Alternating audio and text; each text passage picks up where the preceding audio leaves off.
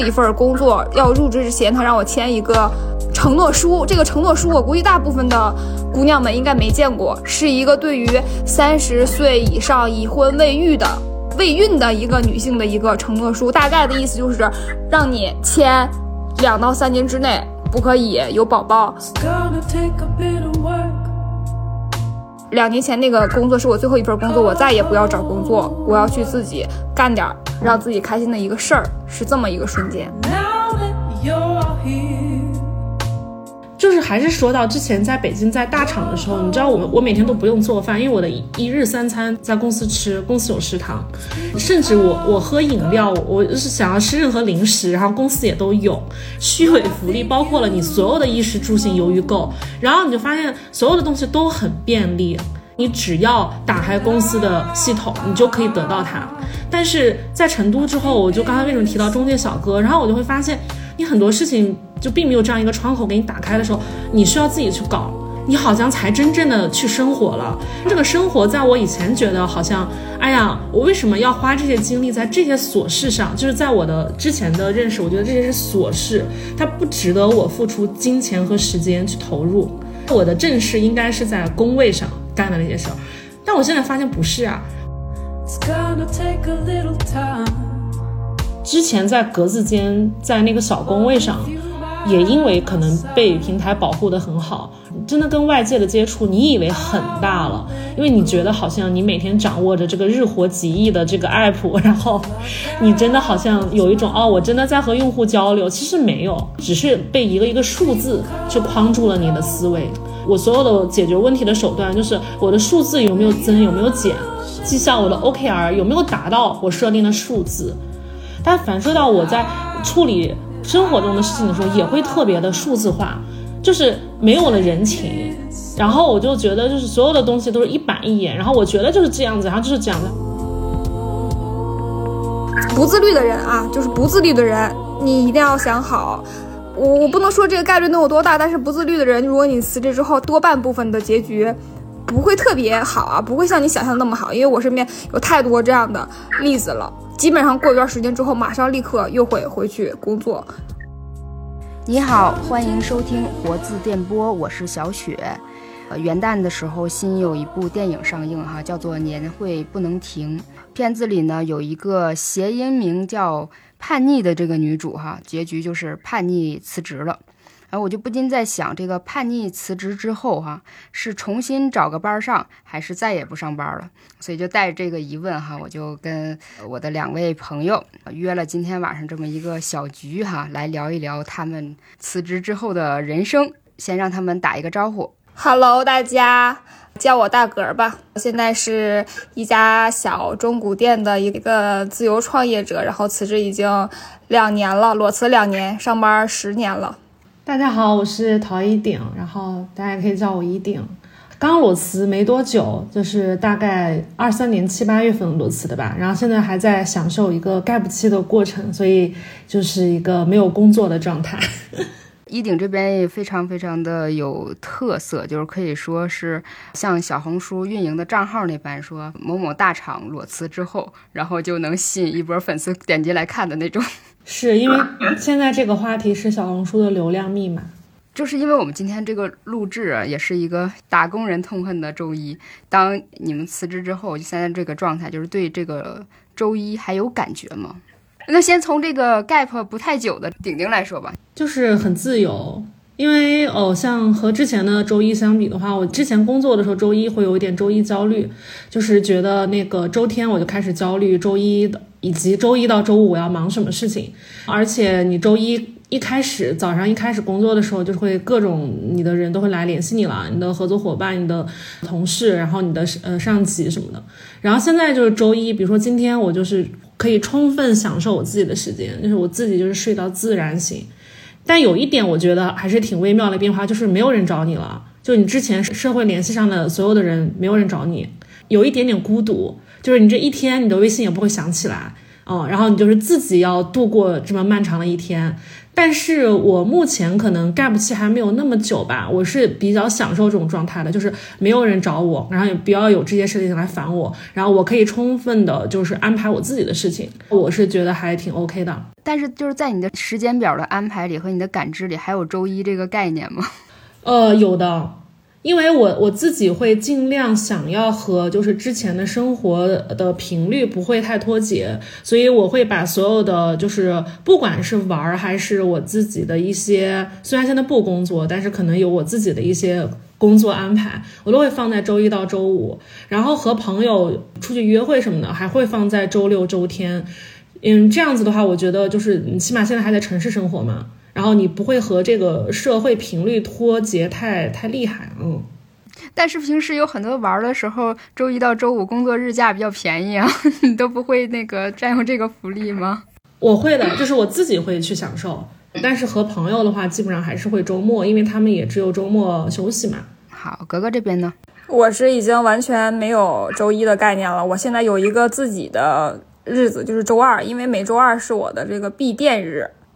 就是我们店是每周二休息，因为你辞职之后啊，基本上我每天过的都跟周一一样，所以基本上就没有什么周一、周二、周三、周四周五，我唯一的日子就是我周二休息，所以我就记住这一个日子就可以了，其他别的时间都是我的工作日。自己给自己创造了一个第二的这个零零七，和这个上班时期的这个坐班感究竟有什么样的差别？就有的时候会不会想，哎，我这不是给自己造了一个不一样，还是不一样的？我觉得这个问题，你你可能在后边我们会仔细会聊到这个问题。先聊聊，就是你们是怎么开启这个不上班的这个人生的吧？我我先说吧，我我这个不上班，你们是说最近一次吗？还是说之前？我其实要是按裸辞的经历的话，我都三四次了。年轻的时候就是二十多岁那会儿那几次裸辞的决定，决定你不再上班的那个瞬间，就还挺浪漫的，就还有点小矫情那种。比如说，我记得我我当时之前做电影的时候。想辞职的那一刻，大概就是我大概有一个月，甚至三个月没有完整的看过一次，就是很平常的一个日落了。这个就是当时二十多岁的时候一个状态。那最近一次状态就是两年前的那个辞职决定，我我不再找工作了，我要自己干点什么事儿，是因为我之前找的最后一份工作要入职之前，他让我签一个。承诺书，这个承诺书我估计大部分的姑娘们应该没见过，是一个对于三十岁以上已婚未育的未孕的一个女性的一个承诺书。大概的意思就是让你签两到三年之内不可以有宝宝，然后这个有宝宝之后大概会有一个什么样的一个赔偿的这么一个一个东西，是决定我从此以后，这是我两年前那个工作是我最后一份工作，我再也不要找工作，我要去自己干点。让自己开心的一个事儿是这么一个瞬间，这个条件确实非常苛刻。如果都这样的话，那确实是对 对，就是说决定不再上班这个事儿是一个很简单的事儿，它肯定是由于某一个瞬间有一个什么样的东西咔击中了你的某一根神经，你决定了做了这个决定。但但这个跟年纪还就是二十多岁做这个决定和我三十岁以后再做这个决定，呃，那个点还不一样，还不完全一样。顶顶这边呢？我想一下，我做这个决定其实也是一个常年就是累积的过程，因为我之前就是一直在所谓的大厂上班嘛，近五年吧，就是我有那个很严重的焦虑症，就是因为工作，在这个状态下，然后我自己其实又是做品牌的，就本来我的这份工作我很喜欢，是因为它是一个可以释放创意，然后又能。呃，最后反哺到自己身上，觉得说我在做一件既有趣，然后又可以洞察人性的这样的一个事情。但是慢慢你就会觉得，就在大厂里的这个卷的过程中，我做的这个事情的本质发生了很大的改变。就是你其实做的并不是说你自己的本职工作了，然后可能你要做一些你之前没有想到，但是并不是一些你你期待的工作。这是其一，其二就是一个年龄段的问题吧，就是现在大厂确实对三十五岁单身女性非常的不友好，在大厂的视角，可能我们不是一个最佳性价比的一个选择，嗯，一个劳务选择，所以在这个过程中，你也会思考说，我的就是在大厂的这个年纪天花板可能也到这儿了。就是按目前你的发展状况来说。然后第三就是，我觉得近几年就是小红书上面有一些。就是流量或者是关键词还是会激一下你的，就是有一段时间可能这个想法比较多，被小红书窥探到了，所以我就会频繁的刷到一些我还蛮喜欢的博主，就是比如说重新开启生活啊，或者也是辞职了怎样，然后这些共因之下，然后我就觉得算了，老娘不干了，就是一直在大厂干，然后我干了大概有十一年，我从来没有过休息，就是一直就是这一份工作，然后接下一份，中间没有过 gap 期。然后我现在想说，我就索性就是就不干了，然后而且我就要休息，不管别人怎么说，我就要休息，起码休息一年，我就这么做。然后先不想后果是怎样，所以就这样决定了。嗯，啊，好快乐呀，还好。其实咱们三个差不多都是这个工作十来年这样，就我自己感觉这十年其实打工人的这个境遇也有一定的改变啊。虽然我们这里在说裸辞的事儿，但是我们在刚毕业那几年，然后一三一四年左右，那时候的那个风气好像都是蛮积极向上的。比如说当时我们那个辞职，总感觉有一个托底，就是我会跳槽，然后就会有涨薪的这么一个期待的。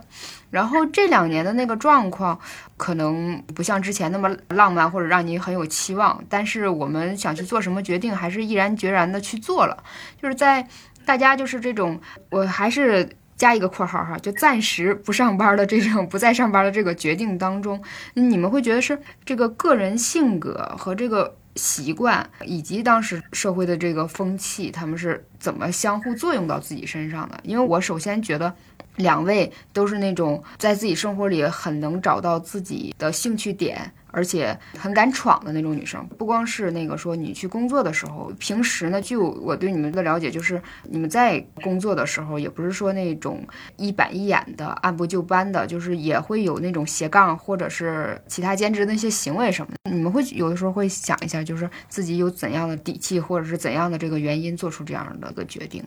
格格先来吧。我觉得有一方面不得不说的一个问题啊，就是说这个社会方面的因素，确实刚才像顶顶说的，就是三十加女性，然后或者是已婚未孕这种客观的标签在我们身上，就是我们这个生理结构造成的，我们在社会上的一些处境，就会是一个铺垫的一个，已经是一个铺垫的处境了。然后另外的一个原因就是我自己本身的性格，就是我。不想在同一个只有一个评价体系里面，就是在跟大家卷了。然后我本身的呢性格就是我过不了，让我过十年这个按部就班的日子，我觉得可以。但如果说这个东西我是能一眼看到它三到五年的这个顶和头的，我就不想再做了，因为我觉得人生还很很长，就是空间还很大。就这两个是我主要的一个作用力，就导致我就是。最后一次做决定，说我以后再也不要上班了，这样的一个外因和内因吧。虽说我们今天的构成都这都是女性哈，但是我如果说从女性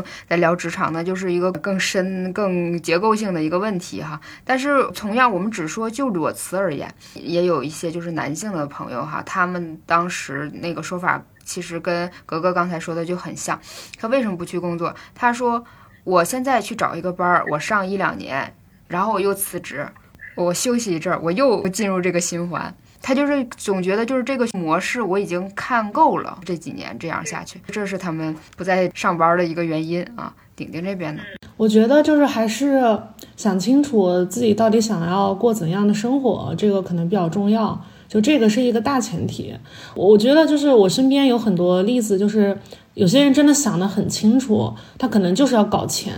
所以他会为搞钱去卷，或者说为搞钱不择一切手段去达到他的目的，因为搞钱就是他的生活。然后我是理解并且欣赏的，对。然后也有一部分人就是可能和我之前状态也是一样，就是其实我们一直长时间的并想不清楚自己想要过怎样的生活，所以你就是在这个漩涡里，就是一直被裹挟着在卷。有些人在里面是想清楚了再卷，所以人家可能目的更明确。但是可惜的是，我们这些人就是他没有想清楚，但是我也在在卷着，然后我不知道为什么而卷，所以我们很痛苦。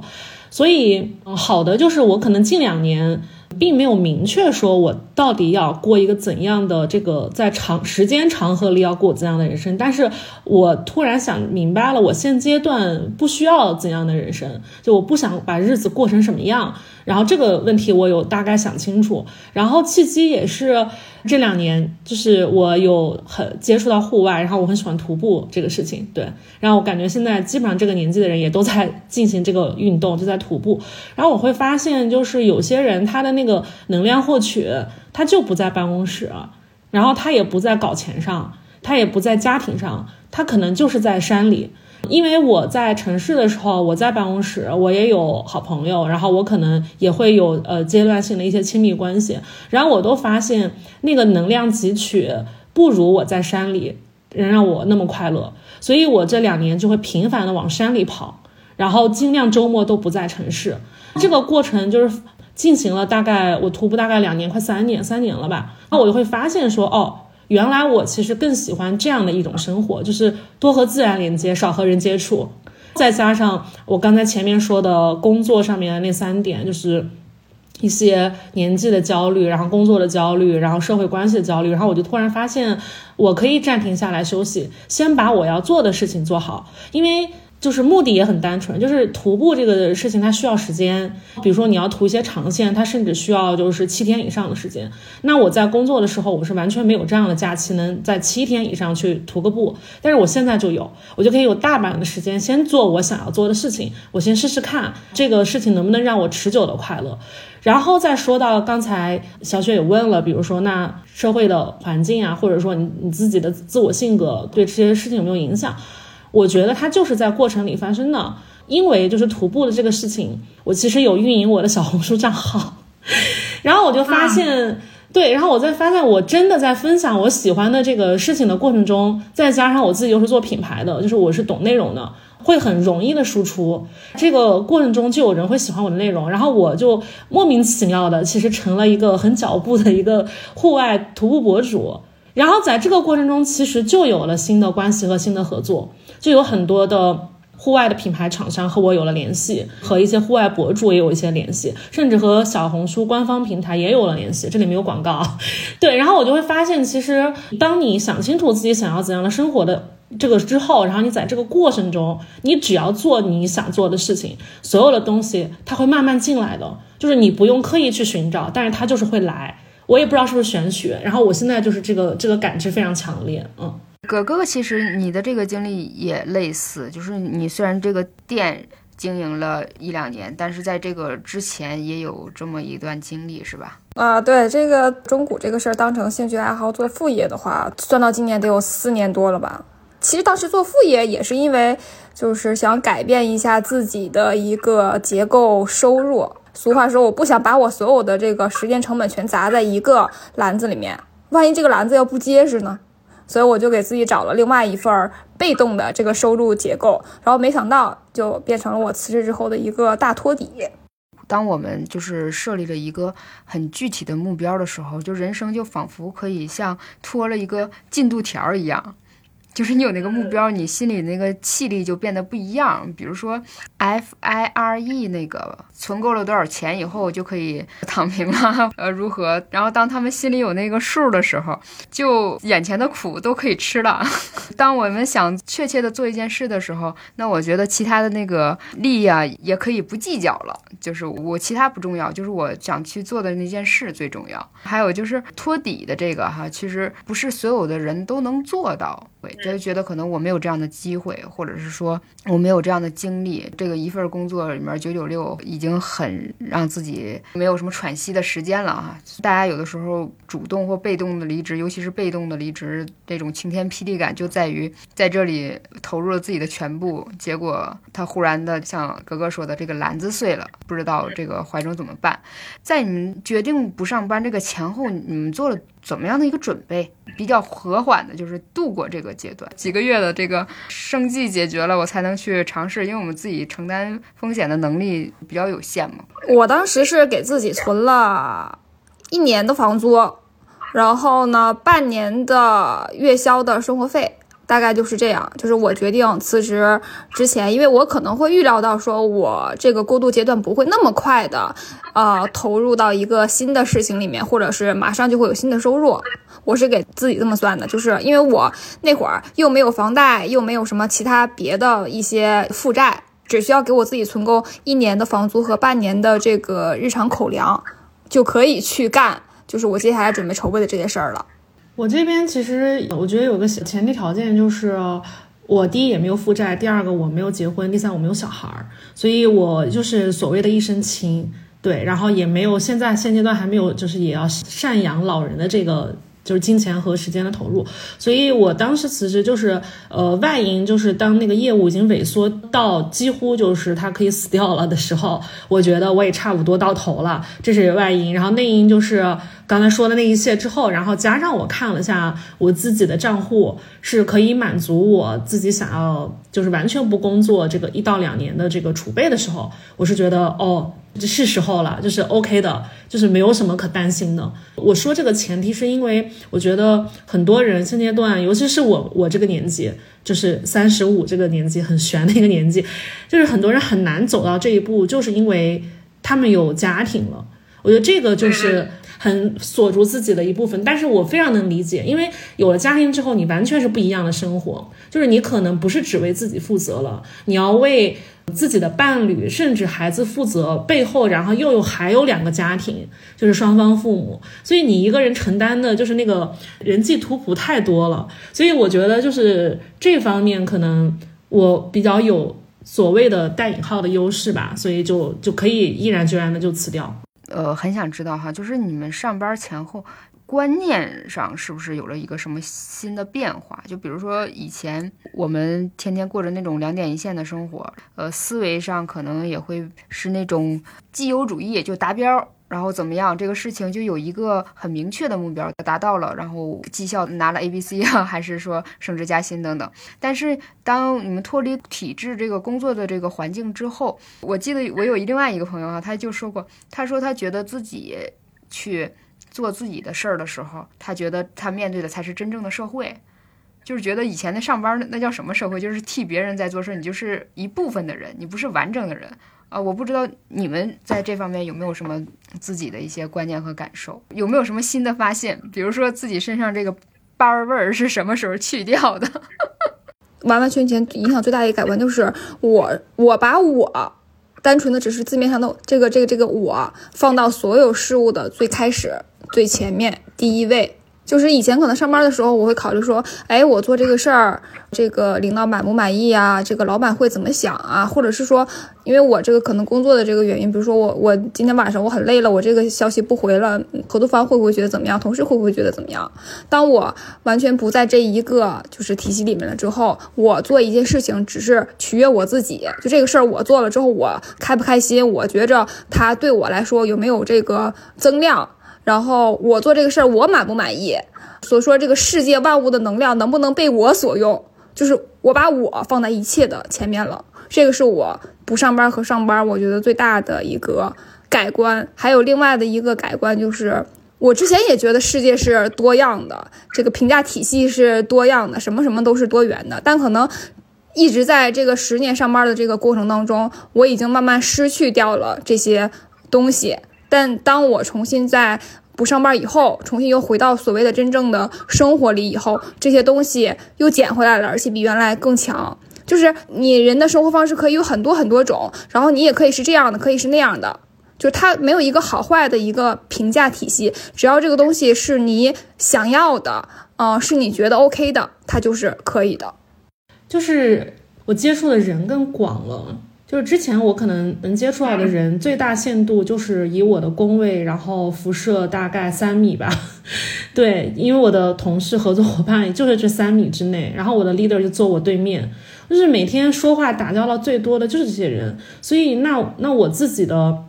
视角还有观点就会受到他们影响。那我能接触到的就是这么一点，但是刚刚也说了，就是我这几年经常往山里跑嘛。去山里会认识不同的人，因为我徒步从来不是一个人啊，就是会和很多人就是一起去徒，然后每次去的时候都会接触到很多不一样的人，然后这些人他他来自就是天南海北，然后他来自不同的行业，然后你就会发现，就是大家每天晚上徒完步，然后在帐篷面前喝东西聊天的时候，就发现原来各行各业都是这样。就是都是对我们都是这个，就是资本主义巨轮下的这个螺丝钉。不管是你的职业看起来有多高贵，我的看起来有就是多么的好像上不了台面，但我们都一模一样，都是在那儿拧那个螺丝。然后你你万年你也别想越级，就是就是人就是这样子。然后但是。就是我会听到他们在各行各业，就是呃分享不同自己在工作上的那些烦恼的事情，或者是自己在生活中遇到的事情的时候，我会发现哦，原来他还可以这样处理这个问题。然后，但是我以前处理同样的问题的时候，我的手段就很单一。你就发现好像就是打开了我另外的一种看问题的思路，就是我也可以不按我之前的方式做，然后换一种方式做，其实能带来更好的效果。但是这个就是现在讲起来，好像觉得，哎，这个不是就是。成熟人的一个标志嘛，就是你做事情 就是应该这样做。但是呃，我不知道是不是因为我的性格，就是我我发现，就是我之前做事情的时候，我可能只会用我自己的方式去处理问题，然后这个东西就扔在社会上面去遭受这个毒打的时候，你就会发现它就不适用了。因为呃，就像刚才小野说的，之前我的工作状态呢，一直都是在大厂，所以我现在出来之后，我发现我之前就很像那个温室的花朵，其实被平台保护的太好了。就是你真的没有见过真正意义上社会上面的形态是怎样的，他们怎么打打交际的，然后他们是怎么去谈 business 的，然后他们是怎么要促成一件事情合作的。我发现我完全没有见过。我以前就是因为嗯觉得好像是自己的能力，现在出来发现不是我的能力，是平台的魔力，然后让我做了之前好像我能做的，好像我觉得能拿出来炫耀的事情。但现在我不上班之后，我发现了哦，原来不是这样。就是把我扔在社会上，我啥也不是。然后我甚至做的没有，呃，我最近就老夸我的中介小哥嘛，我可能做某些事情都没有我中介小哥处理的得当，做得好，做的体面，以及能带来较好的收益。就是因为我最近在反思这个，然后我就发现，就是嗯，和上班之前还挺不一样的。还有一个，我我觉得就是还有就是地域吧，就是因为之前我一直在北京。在北京，我那个又在大厂，我的感知不是特别那么强烈。然后我现在不是因为搬来了成都嘛，然后我就发现，其实除了北京之外，中国的城市基本上还是人情社会。所以我在成都这种感知就更强烈，就是小到我需要快递员给我送快递，然后大到我可能要办一件怎样怎样的事情，然后我发现全部都是需要你自己亲自去沟通促成这件事情，而没有一个平台会给你。张开，然后呃，打开这个平台，说哦，你可以很便捷的就把这件事情办了，没有。然后我就发现，哦，我现在原来才真正的进入了社会关系，好像以前就没有这么这样这么强烈的感知。嗯，那你面对这个社会的时候，你像你刚才可能说你所谓不如中介小哥，但你应该还会有。就是一体两面的，你会重重新确立自我的瞬间。就是面对社会，可能有些人会觉得一下把我抛进去了，我稍微有点惶恐，然后总会有不同的经验来刺激到你。但是终归反倒是你真正的爱上了这种状态，那你肯定是找到了那个自我身上那个东西。那是什么东西让你感觉充实和扎实了呢？我觉得就是比较接地气的生活吧。就是它，它很简单。我就是就是我的那种感受会非常强烈。就是还是说到之前在北京在大厂的时候，你知道我我每天都不用做饭，因为我的一日三餐都由公司在公司吃，公司有食堂。甚至我我喝饮料，我就是想要吃任何零食，然后公司也都有。然后公司的福利就是那些虚伪福利，包括了你所有的衣食住行由于购。然后你就发现所有的东西都很便利。你只要打开公司的系统，你就可以得到它。但是在成都之后，我就刚才为什么提到中介小哥，然后我就会发现，你很多事情就并没有这样一个窗口给你打开的时候，你需要自己去搞，你好像才真正的去生活了。这个生活在我以前觉得好像，哎呀，我为什么要花这些精力在这些琐事上？就是在我的之前的认识，我觉得这些是琐事，它不值得我付出金钱和时间去投入。我的正事应该是在工位上干的那些事儿，但我现在发现不是啊。我说这个是多么重要的，就是生活技能啊！我原来就是连很多生活技能都不达标，就是一些嗯所谓的对人际关系处理，然后你你需要办这个事情，你应该。去找怎样的人更合适？我会发现之前在我看来就是有一点点那个文艺青年滤镜，我会发现这些事情比较的 low。我不想沾染这些就是尘土里的事情、尘埃里的事情，我好像是要当仙女一样。但我现在发现不是，我觉得就是你在你真的扎扎实实的在那个那个尘土里面，然后你才会发现说哦，原来哦生活是这样子。然后他给我的启示就是，我现在在盖不起嘛，如果我之后不想找工作了。我要怎么在社会上生存下来？就是这个问题是每天牵绊着我，让我每每天都在想。我说，如果我再也不去大厂投简历，然后我也不不想让那些 HR 再羞辱什么，你都三十五岁了，怎么简历还放过来的？那我要怎么和我的像我的优秀的中介小哥一样，然后能在这个地方这个城市能生活下来啊，而且生活的比较好。然后我现在觉得就是我没有这个能力，但是我的中介小哥有这个能力，就特别简单。嗯，我觉得大厂文化把你真的这个怎么说呢，保护的太好了，把你这个大厂文化是渗透的很成功了，已经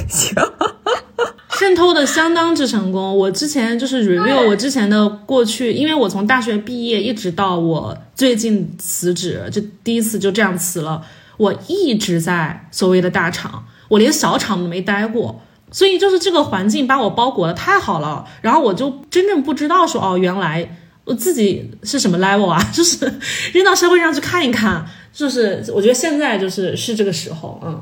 我之前想做一个选题来着，但是我没做成，就是。我在我心里想了，有好多想当女老板的，当然我认识的肯定都是工作环境认识的。他们第一个迈不过去的大坎儿就是装修，就是他想开一个什么店儿，但是在这个装修的第一步就给自己弄的这个焦头烂额。因为就像刚才顶顶说的，就是他要面对很多跟你不是一个体系里啊，我我打上引号出来的，就是这些人去交流去合作。因为我们自己是两点一线嘛，个领导虽然有的时候会说一些让你猜的话，但整体来说，他不会骗你，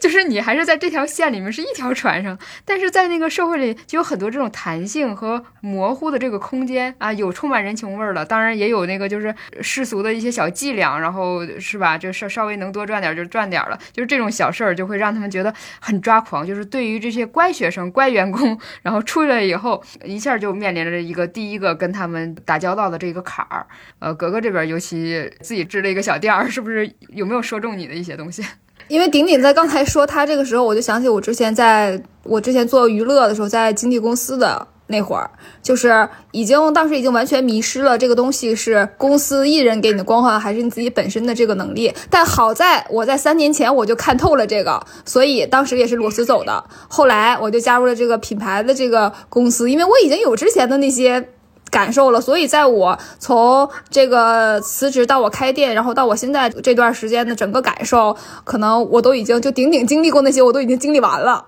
我都已经经历过了，所以我特别现在心情已经很很平淡，情绪也很稳定了。包括你刚才说的一些什么装修什么之类的，我都完全都是一个人完全搞定，就很平静。那你当时有没有什么刺激的跟我们分享一下？我们也想听听，有没有印象深刻的？当时刺激的怎么说？因为当时因为自己创业要省钱嘛，你要省钱的话，你要装修的话，你肯定要用最小的成本装出相对差不多的一个结果。尤其我这个行业还是一个审美变现的一个个东西。我自己当时印象特别深刻的是，我在闲鱼买了两个珠宝柜。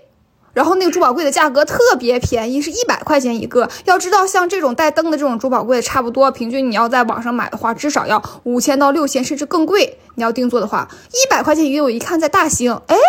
可以啊。我说那我找一个货拉拉不就完事儿了吗？然后我就直接去了。然后我到了大兴之后，我发现是一家。已经搬迁的一个公司，也是类似于做珠宝展示的这样的一个公司。然后那两个珠宝柜是我之前完全没有见过的那种超级沉、超级沉的，就是你完全我自己尝试给它抬起来一个脚跟完全抬抬都抬不动的这样一个。但是我完全没有准备，我当时就想说，那我人都已经来了，我不能空手回去吧？而且我这个钱都已经在闲鱼上做完这个交易了。然后我当时就叫了一个货拉拉，第一次叫一个货拉拉，那个司机师傅过来了之后，抬了抬这个桌子。走了，就是话都没说，直接跟我说这个活我不接，做不了，走了。然后第二次那个司机师傅来看了一眼，我们俩尝试的搬，刚搬出到他们那个就是那个破旧的一个公司的大门，那师傅说不行，小姑娘，这个东西我搞不了，你自己弄吧。我站在那个公司里面，大概思考了得有半个小时的时间，我怎么把这两个大的家伙运回去？最后我找了一个类似于搬家公司的这种，然后找了一个小哥跟我一起把这个东西从大兴运回了朝阳。就那个我那个东西回来的时候，就是我整个人我都觉得真的非常非常沉，就沉的我觉得得有四个一米八以上两百斤的男孩可能都搬不动。但我跟那个司机我们俩。搬回来了，我也不知道我怎么那么大的劲儿，因为加一个人就要加三百块钱的搬运费，我就是我和我找的那个搬家小哥，我们俩就给它挪上来挪下去，而且我们这个店这个工作室还在比较高层的这个位置，然后电梯也上不去，然后呢还总是卡，就一点一点蹭，一点点挪给它挪进来了。就是这样，就是你如果想干一件事情的话，就是你想尽各种各样的办法，你也要把这个事情干成。因为你已经不在公司了，你没有公司的资源可以用，没有公司的一些其他别的福利可以用，只有你自己了，那你就要自己想办法。对，这就是你真正开始自己生活的第一步。让我想起我自己的一个搬家经历，我当时就是晚上睡觉的时候，看着原来那个柜子的方向，就是不满意。我就是躺着都要睡不着那种，就要起来搬，结果就是巨沉无比。然后我就刚挪了两下就快哭了，但是我还是使劲的拽过去。当时就是因为过度用力，脸都就是完全苍起来了的那种。就是肿了也又要落泪，就是在力气上哈，能体会到你当时就是经历了什么。但好在幸运的是，他真的一百块钱是真有真存在，我还以为你被骗了呢。没有没有是真的，但我当时真的纯就是为了省钱。哎，创业就是就是这样嘛，就是能省一点是一点。嗯。呃，当你自己当小老板的时候，你这个看事情的这个角度，或者说你的屁股都开始变得不一样了哈。就比如说，呃，我们平时都是一样刷手机，上班的时候可能就会觉得刷刷刷，觉得哎，我是在找灵感，或者是怎么就是想找一个东西，不自觉的就进入了不断的刷的摸鱼状态了呢？不上班了，时间完全属于自己了。就是当你再去我们这日常动作，就是刷手机的时候，你们会更有目的性吗？比如说我在经营什么账号，或者这个学习心更强了，还是说我刷一刷可能会觉得啊，今天又虚度了，心态有没有什么变化？我基本上就不怎么太主动的，就是。因为我之前也不太爱刷这些，我现在刷手机的原因就是我要做视频，然后要做自己这个店铺的账号，然后要找一些其他别的相关的一些呃上身图啊，或者是产品图啊什么之类的。其他别的时间好像不太刷。但是看店的老板娘不都经常在那儿刷手机看短剧吗？那分啥？人家是卖的好的老板娘，像我们这种小工作室啊，不敢不敢放松。啊，姐姐呢？我也不太刷，就是之前上班的时候是也没什么时间刷，现在不上班，我就是也没有想要刷。刷手机无非就是那几个短视频平台嘛，然后朋友圈什么的，我就觉得就是挺无聊的，因为我觉得我现在好不容易有了这么多每天。用就是只出不进换来的，我说的只出不进就是钱换来的这个时间，然后我还把这时间放在手机上，我就觉得它不是一个性价比高的事情，所以我我不刷。然后但是就是会有时候。嗯，刷手机的目的性很强的，就是我需要干事情，比如说我要做一篇内容，我要找选题，可能会刷，或者是嗯，我要去户外，然后我可能要做一些旅行的规划，然后会会找，所以它就是有目的的，但是平常不会闲刷，不会。嗯，我甚至在那个辞职之后，我朋友圈基本上我都想给它关闭了，因为之前上班的时候，大家在这个。所谓的这个你所需要的这个圈子里面，你总要发朋友圈，让别人知道，哎，你的工作的相关情况，然后做你这个人的相关的一个人设，就是这是为我的工作所赋能的。那现在我回归到我自己的生活以后，我就发现这些东西我完全都不需要了。我甚至发朋友圈只为了记录，我都隐藏，仅自己可见的那种。这边也有另外的一些不在工作的人，有一次我就找他，就好几个小时就联系不到。然后呢，他就跟我说，他特意是把手机给关机了，去看书了，就是强行的给自己做这样的一个自律的这安排自己哈，也是防止焦虑，然后每天有这样固定的输出。然后这个女孩也特别有意思，就当时她先是那个裸辞以后，大概有八九个月的时间，不到一年吧，我还以为他就是在家已经待够了，或者是说有一些焦虑了。但是我后来跟他交流的时候，他才说。我去工作是因为我忽然想整牙，然然后那个手里没钱了，我才又去上班。我当时就觉得超可爱，这就是那个九五后吧，年轻的小姑娘这种生活的态度哈，很好玩，很有趣。那你们有没有想过，就是可能会在一个什么情况下就再去想上班，会动了这样的心思吗？或者说上班它有没有就是可以让你念想的东西？规律的生活。就是上班之后，真的会让你整个人的身体都很规律。比如说，每天早上你要固定的几点起床，几点吃早饭，中午到点吃饭，晚上到点吃饭。然后像不上班以后，很多时间都是自己的，这个东西就不是很有规律性了，是真的。就我觉得上班给我带来最大的好处，就是按时按点提醒我好好吃饭，嗯，然后按时按点的有社保可以交，其他的好处。没了，对，不见得有很多。我刚才在想，说我可能和那个九五的妹子可能会一样吧，就是我觉得这个可能也和性格是一样，就是当有一天我觉得我的账户里的钱突然让我震惊了一下，我就嗯，怎么已经到这个数的时候，我有可能会马上去投简历，但是我还是依然就是很很乐观，我觉得就是在这个在那一刻那嗯的那一刻的这个过程那个时间里，我觉得我可能会找到一些。我能做的一些事情，就是可能他的收入没有之前那么高，但是起码我就是觉得说我不用再因为卷而卷去上班。那我可能下一份在投简历的时候就更具嗯目标性，就是我可能觉得哦，可能真正哪个行业更适合我，或者说我自己的才能在哪个平台上还更能体现一些优势。我觉得这样子的话，就是确实是在你必须要停下来再去想。这个事情才会能能想明白，因为之前就会觉得你可能骑驴找马可能会更好一点，就是你先干着，然后你找了下一份，你再那个。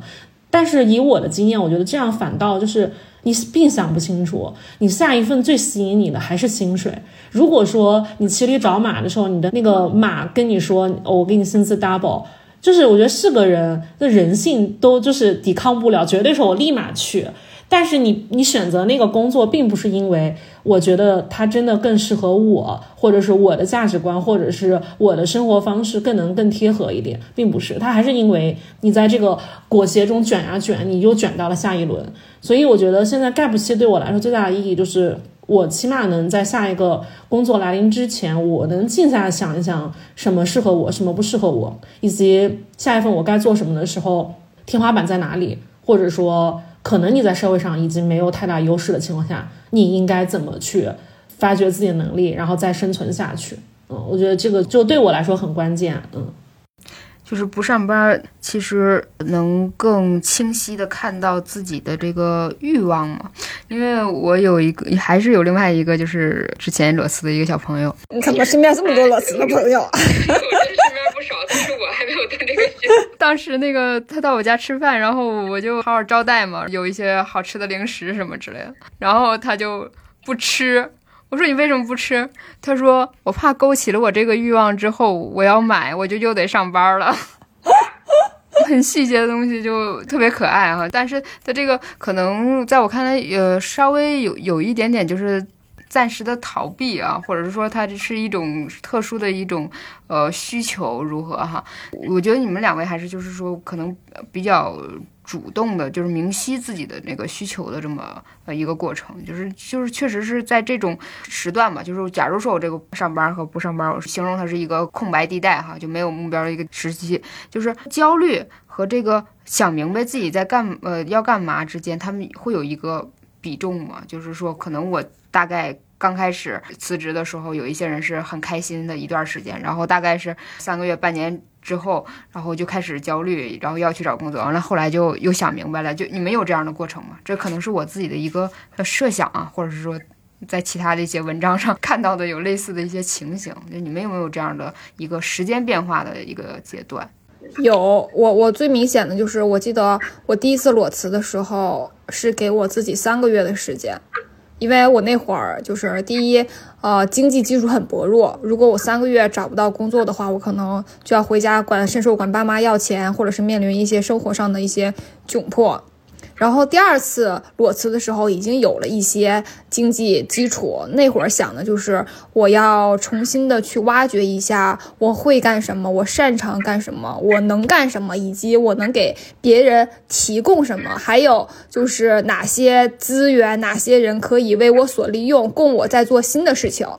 这是我。第二次这个裸辞给自己的一个一个情况，大概就是半年左右的时间。我当时就说，如果半年之内这个事儿我还没想好的话，那我依旧会直接选择像顶顶说的，就是呃薪水比较好的情况下，我就直接去那家薪水好的公司了。然后第三次裸裸辞，因为我是决定好，我以后不会去上班了。所以，挖掘自我和内观自我，在就整个一个了解自我的过程是，我是不限定的，因为这可能就是我从三十几岁一直到我不在这个世界上一直要做的一个事情，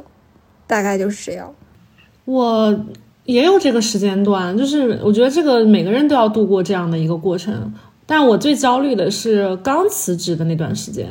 就是在疯玩的同时，我很焦虑，因为你刚就是像脱了缰的野马一样在跑，然后突然就没方向了，你就觉得啊，大家每天都在上班，然后日进斗金，然后我我在我在这儿就是放飞的玩，但是我没有任何收入啊，然后我就在吃老本，然后那一刻你就是还是会慌的，然后再加上。呃，社保嘛什么的，我们都是要就自己来去应付，自己去交。然后你突然觉得，哎，就这个怎么也是一笔钱了？之前完全没有感觉，对，因为之前有公司嘛，现在就觉得哦，这也是一笔钱啊，也很多。所以就刚辞职那那一段时间，大概有个两三个月吧。然后我其实是很焦虑的，我就觉得好像，哎，我到底要不要就这么放下来了？但是我觉得这个时间就是过了之后，你马上就会。习惯和享受现在的状态，我觉得哦，我不要太好啊，就是每天没有人来烦我，没有那些就是乱七八糟的让我之前就是很焦虑的事情，然后也没有那些我很讨厌的人再来找我了，然后我就觉得我就何不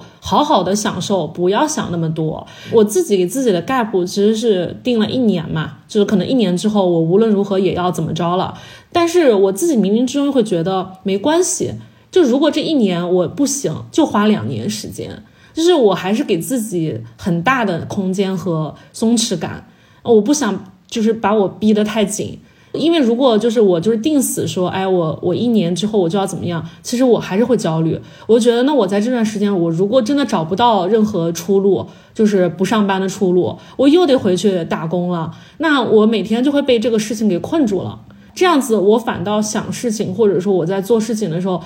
我觉得就是又进入到另外一种你自我的工作状态了，就他还是在工作，其实，所以我现在给自己没有任何的目标，就是我不用上进和什么。之前可能觉得说，哎，我可能什么闲下来之后，我可能考个证啊，或者说我要为下一份工作做准备，我就要就学一个什么硬技能。我现在完全没有，我就是想说我每天吃什么喝什么，然后我今天就是想出去逛就逛逛，然后我明天就是想去什么就是剪个头发看个电影，我就去。不因为这些事情觉得好像浪费了时间，觉得好像哎我在虚度光阴，我不这么认为。我现在就是一个漫无目的的状态，我就是想今天睡觉，第二天早上起来那一刻，我就想我这一天要干什么。我从来不会想后天或者大后天的事情。好快乐呀！就是我觉得大部分的中国人就是都很想有顶顶这种状态。为什么人不是有一句话说吗？说一生不允许被 gap 的中国人们。对，我觉得就是中国人或者是东亚人吧，我觉得很大的一点就是，就是不允许人休息，就是真的休息。你休息之后，你就觉得你自己都会反省，哎，我好像有罪恶感。明明就是大家都在每天为着生活忙碌，你凭什么心安理得的躺在家里，你就可以什么都不干？然后你就会觉得，你这样子的话，你自己会有那个羞耻感和那种耻辱感。这个耻辱感和羞耻感又来源于就是周遭的社会的评判。大家一问说，哎，你是干什么？你说我无业。不了解你的人马上就会给你贴标签，说你这一个女生这么大年纪了，然后当无业游民，然后就是对吧？你未来怎么考虑的？一连串的社会问题就会给你砸过来。然后你说你这样子，你你找不到好对象啊，你没有办法结婚啊，自己又没有收入，然后怎么？然后就一系列的所有的问题又开始。在你脑子旁边转。然后我就会想到，那为什么要这样？就那人人为什么就是工作工作了都我都工作十年了，我不能休息吗？就是我为什么就不能就是就是享乐式休息？我就是要享乐式休息。当然了，这个享乐的前提是我自己喜欢的享乐，并不是说每天纸醉金迷。就是我就是想这段时间。躲在山里不出来，或者下段时间我就是一个星期就要把我喜欢的一个导演所有的片子就看完，嗯，然后每天白天我也看，晚上我也看，我就是这样看。然后我就想花一段时间，就是去一到一个地方吃我最想吃的东西。难道这不就是我之前赚钱的意义吗？要不我赚那些钱到底要干嘛？觉得这样子之后。我才放平了我的心态，我就觉得哦，我没有耻辱感，老子花的钱也是老子的，我也没有花任何人的钱。然后我就觉得我就是现在 OK，我就这样子做，我看看能怎么样。嗯，用了前十八年的力气，就为了考了一个好大学。上完学之后开始工作，好像就为了退休能好一点。对啊。总是为了一个非常遥远的目标，丢失了所有的这个现在，然后也被一些东西蒙蔽吧，就不会知道你就什么是重要的。闭环的逻辑里就在追赶。刚才在开始的时候问哥哥一个问题，这个我真的很想问一下，就是因为你跟顶顶不太一样，就是你其实如果你要是在店里啊或怎么样，一定程度上你还是把自己留在这个房间里了啊，这种感觉跟那个你坐班的感觉有什么样的差别？有的时候会不会就？也想出去看看春光，但是想，哎，我这还有个店，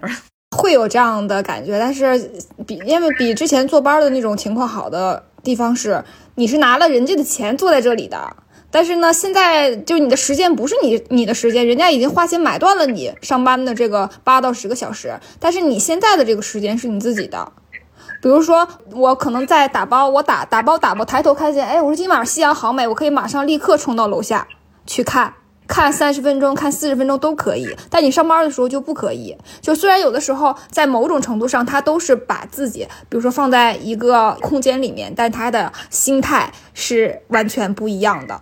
就你不会觉得我此时此刻在这个空间里，从早上忙到晚，我是有一种抵触情绪的，或者是我有一种什么不高兴的一些心理，我自愿坐在这里，自愿奉献我八到十个小时的时间忙碌着。嗯，今天正好看了那个年会不能停哈，我忽然就脑子里出现一个问题：打工人或者说我们普通每个个体。就跟那些冲在前头的那个老板哈，担负了要给人开薪水的这么一个人，究竟谁更理想主义？就因为这个片子里，他可能讲的就是那个年轻人也好，或者是说他作为一个呃螺丝钉也好，但他是有人性的，然后是有这个理想主义。他觉得体制里居高位的很多人是混子嘛，就是中高层，尤其是中层就被唾骂的不行。当然这是一个剧本了哈，电影里他在给你造梦，他在讲一个投射式的一个意象的一个形。想啊，但是我就会想，在哎，在平时的这个生活里，会不会有一种就互不理解的这个状态？就是我们今天承受的这个苦，是就是每个人其实都挺苦的。我有这么一个深刻的感触，就是我这两年的身份，就是从一从一个上班的人变成了一个创业者，然后又变成了一个老板，因为我也要给店里的。约店员开工资，那我也要担负起我这个整个店的一个经济啊、运营啊，包括各方面的这么一个压力。其实有的时候，我偶尔也能体会到我当时上班时候，就是老板对我的一些期待也好啊，一些不满意也好啊，一些心理上的变化，就是我是两者都能体会到的。所以为什么说有的时候我觉得不上班之后，反而能把自己摘出来？就像观看电影一样，或者是像看什么剧一样，就是你把自己摘出来，当成一个旁观者去看你原来的生活。有的时候你更能理解一些奇奇怪怪的事情，或者你更能理解这个世界为什么这么不一样，或者是大家为什么这么想，或者是怎么怎么样，是这样的。其实我们有的时候应该把那个小时候玩的那种什么职业体验，就是扩大一下哈，就是大家都角色扮演一下，然后也许可以互相理解一番。但顶顶刚才提了一个特别有意思的点，就是说你在这么一个环境里，其实你是很难跨越一个层面去想问题。就我们各行各业都一样，都是这个自己的这个螺丝钉。就当你跟这些徒步的小伙伴就聊天的时候，就是这些发现，你可不可以就是再跟我们分享一点？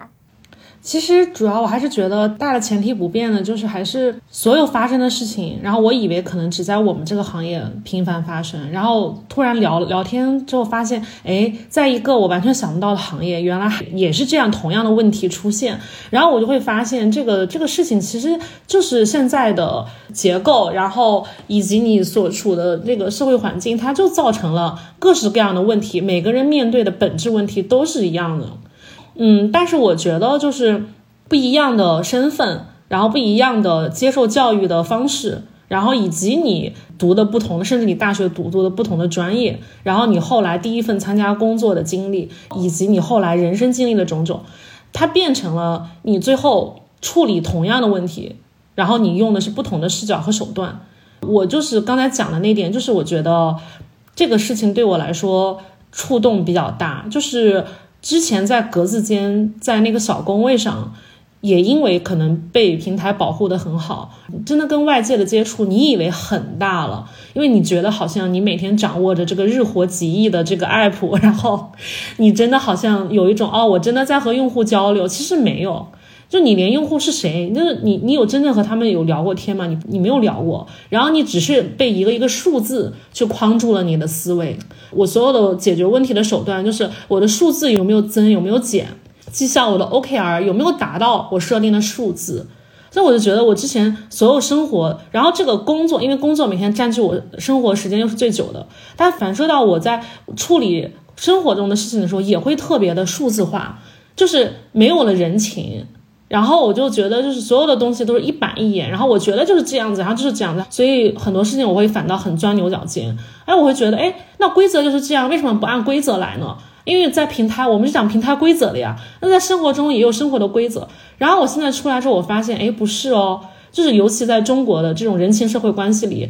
你规则不适用的。有时候你甚至跟别人讲法也是不适用的，你可能需要换一种思路和手段去解决你真的想解决的问题。然后我就发现，哦，我现在脱离了格子间，通过户外，然后我接触了很多不同的小伙伴，他们有自己的知识储备去解决同样的事情的时候，不是紧盯的那个数字，原来有更多元的方式，不一定用法，然后也不一定用所谓的规则，不一定用数字，但是他们有他们自己的知识，还有他们的。教养能把这个事情做得又稳妥又体面，然后我就觉得啊，amazing。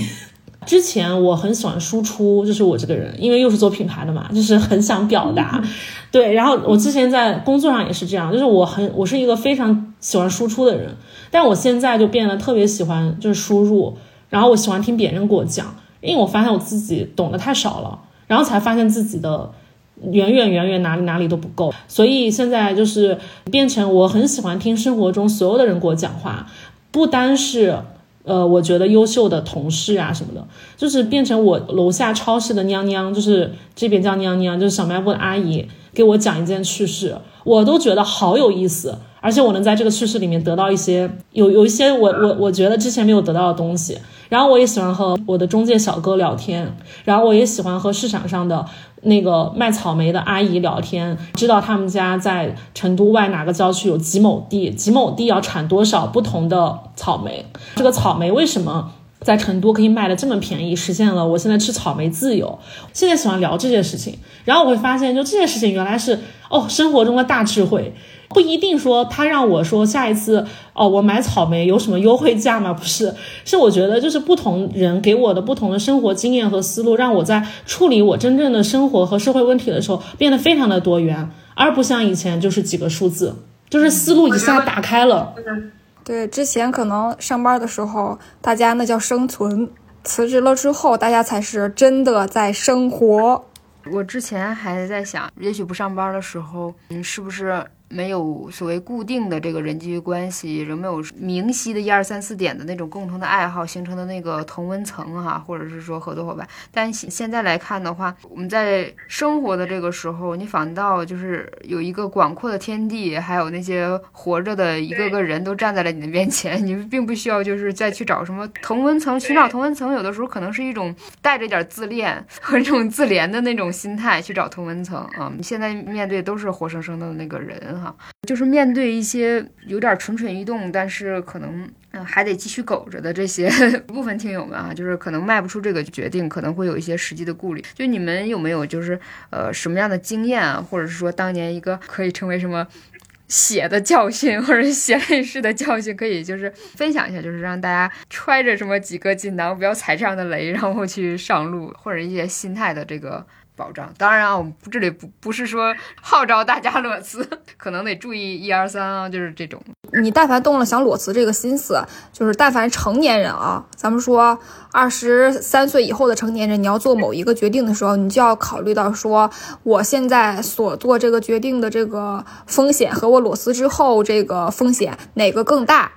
就是平衡利弊就好了。比如说我当时裸辞的时候，我就想说，因为我那个份儿。工作就上一份工作也是在品牌，就是上海部和北京部，那每天的勾心斗角和这个业务成果等等的，就造成了我自己巨大的一个内耗，就整个人从情绪上和身体上以及各个方面指标都已经在下降了。那我每个月的薪水好。这种方式可不可以持续维系下去？可以，但是我现在在目前这种状态下，对我的消耗和离职之后可能有一段时间没有收入的这种相比的话，我觉得现在工作的这种处境我不能接受，就是他对我的这个消耗已经更大了，所以我就取其利弊，马上立刻果断辞职。另外就是，我觉得有有一方面吧，就是如果你真的想辞职的话，要么就是。经济上，要么就是情绪上，就这个保障，你必须得有一个经济上的保障，就是我们之前刚才聊到的，你或者是给自己存够半年到一年的口粮，然后情绪上，或者就是，比如说我，我因为我有伴侣，就即便是我没有经济上的这个保障，但是我有情绪上的稳固，就不至于说让你一个人在辞职之后又焦虑，然后又惶恐，然后又投入完全陌生的生活当中。整个人太差，我觉得这两点经济和情绪你必须得有一样。如果你两个都没有的话，那你就先苟着，就是这样。对我是这这这两点吧。还有一个就是怎么说呢？就是不自律的人啊，就是不自律的人，你一定要想好。我我不能说这个概率能有多大，但是不自律的人，如果你辞职之后，多半部分的结局不会特别好啊，不会像你想象那么好。因为我身边有太多这样的例子了。基本上过一段时间之后，马上立刻又会回去工作。你衡量自己是否是一个自律的人？我觉得就是首先存钱很重要，因为我之前就是在疫情之前，我是一个不存钱的人，是完全的月光族。然后是因为疫情被动的开始存钱嘛，因为就是钱花不出去了。然后我就发现我存了大概就是三年前嘛，三四年的钱。然后对我这次有非常大的这个作用，就是如果我没有存钱，还是像之前一样，我可能这次还是下不了决心，因为没有收入，没有没有现金流，没有办法裸辞。你下一份工作没有找到，那你用什么吃呢？就这个是很现实的问题。所以我觉得，就是不管你裸不裸辞，存钱还是一定要存的。而且尤其我觉得是女生。单身女生，我觉得钱对我们来说非常重要，所以要养成存钱的习惯。第二个就是在你享受着一份还不错的薪水的这个工作的同时，不要陷入太大的消费主义陷阱。就这个也是我我这几年非常大的一个就是改变吧。就之前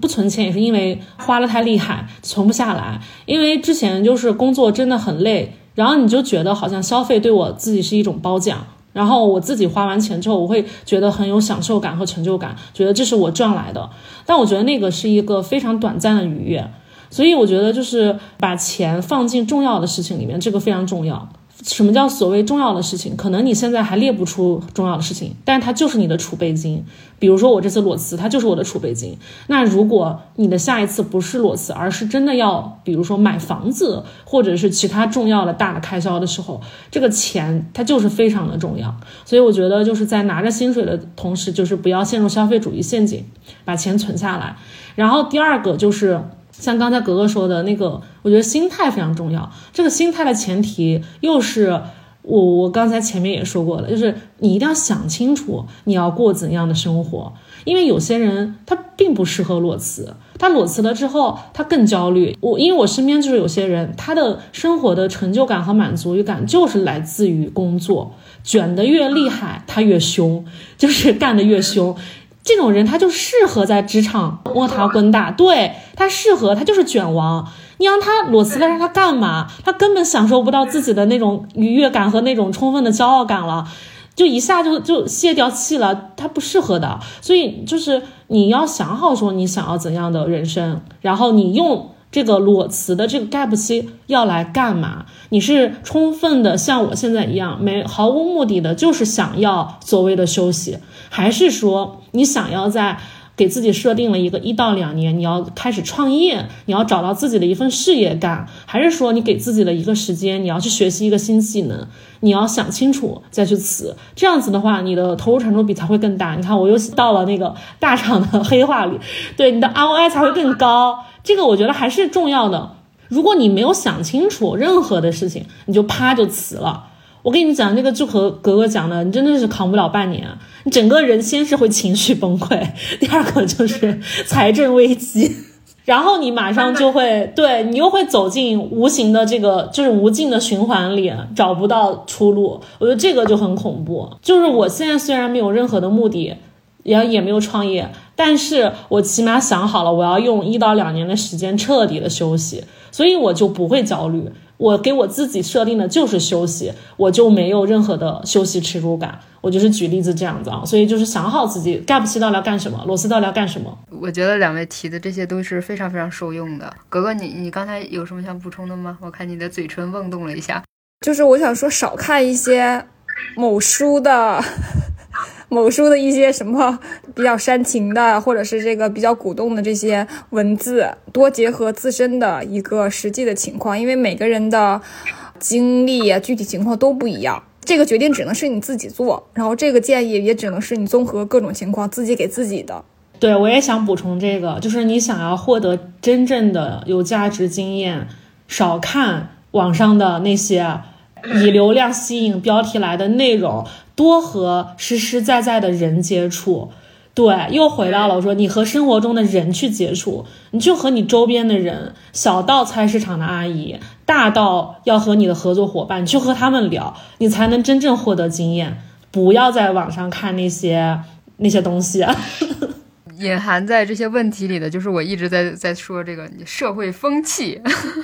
什么是社会风气的？我们现在没有社会，只有手机。就在手机里刷到的那些账号的内容和那些设置的算法的，让你以为这个眼前茧房即世界了。像十年前。往前冲的时候，传说中是跳槽就小幅的涨薪，小幅的涨薪，但也不是所有人都能做到。今天 也不是所有人辞职了就能这个卸甲归原田，就是真的能得到一个很好的一个状态。但是我们最希望的就是像顶顶和格格刚才综合的那个经验，我觉得是特别真诚，然后格局也被打开了一个过程。就是我们仍然希望的是有多元多样的可能，只要你找到自我，你可以去行业里去。卷呀，获得自己的这个成就，所谓的人间正道，当然也有更广阔的这个所谓的这个人生是旷野哈，就我们可以去社会里面对不同背景的身份的和带着不同思路来的这个人，然后不要在你工作的时候觉得。自我的一个浸湿，就好像在谋生的过程当中，每天每个月只有手机工资入账的那么一瞬间，叮的一些个短信，让你有一下心跳的感觉，其余的时刻都心如死灰哈。就是人生都不是这么过的。我们在职场工作的是几十年的这个时间，真的是有必要让自己活得更。自我一点，呃，让自己更舒心一点。当然，当你做了一个决定的时候，你就要为自己和这个身边的一切负责一点啊。做一个成年人，嗯。那非常感谢今天两位的参与，贡献了这个非常诚恳的经验哈。这听播客也也是一个打开自己人生这个视野和这个其他人交流的一种方式啊。就你看任何文艺作品都是加工过了，我们这个都是真情实感呀。对，真材实料。我还想最后再补充一句，就是无论任何时候去做让自己开心的事，然后保护好身体。再有一个就是。尽早的改变收入单一化的收入结构，就这仨。我也想补充一句，就是好好，我觉得现在的这个社会还有这个世界的变化太快，一定就是多享受当下。之前好像这个话不对，但是我现在就觉得多享受今天，不要做太长远的规划，我觉得比较徒劳。然后，嗯，让自己的今天过得非常开心，我觉得就已经很不错了。嗯，那就祝大家身体健康，万事如意。谢谢，谢谢大家。好嘞，拜拜。So keep your head up, princess, for your crown falls. Know these voices in your head will be your downfall. I know it gets so hard, but you don't got far to go. Yeah, keep your head up, princess, it's a long road. And the path leads right to where they won't go. I know it hurts right now, but I know you'll make it home. So keep your head up. Yeah, keep your head up.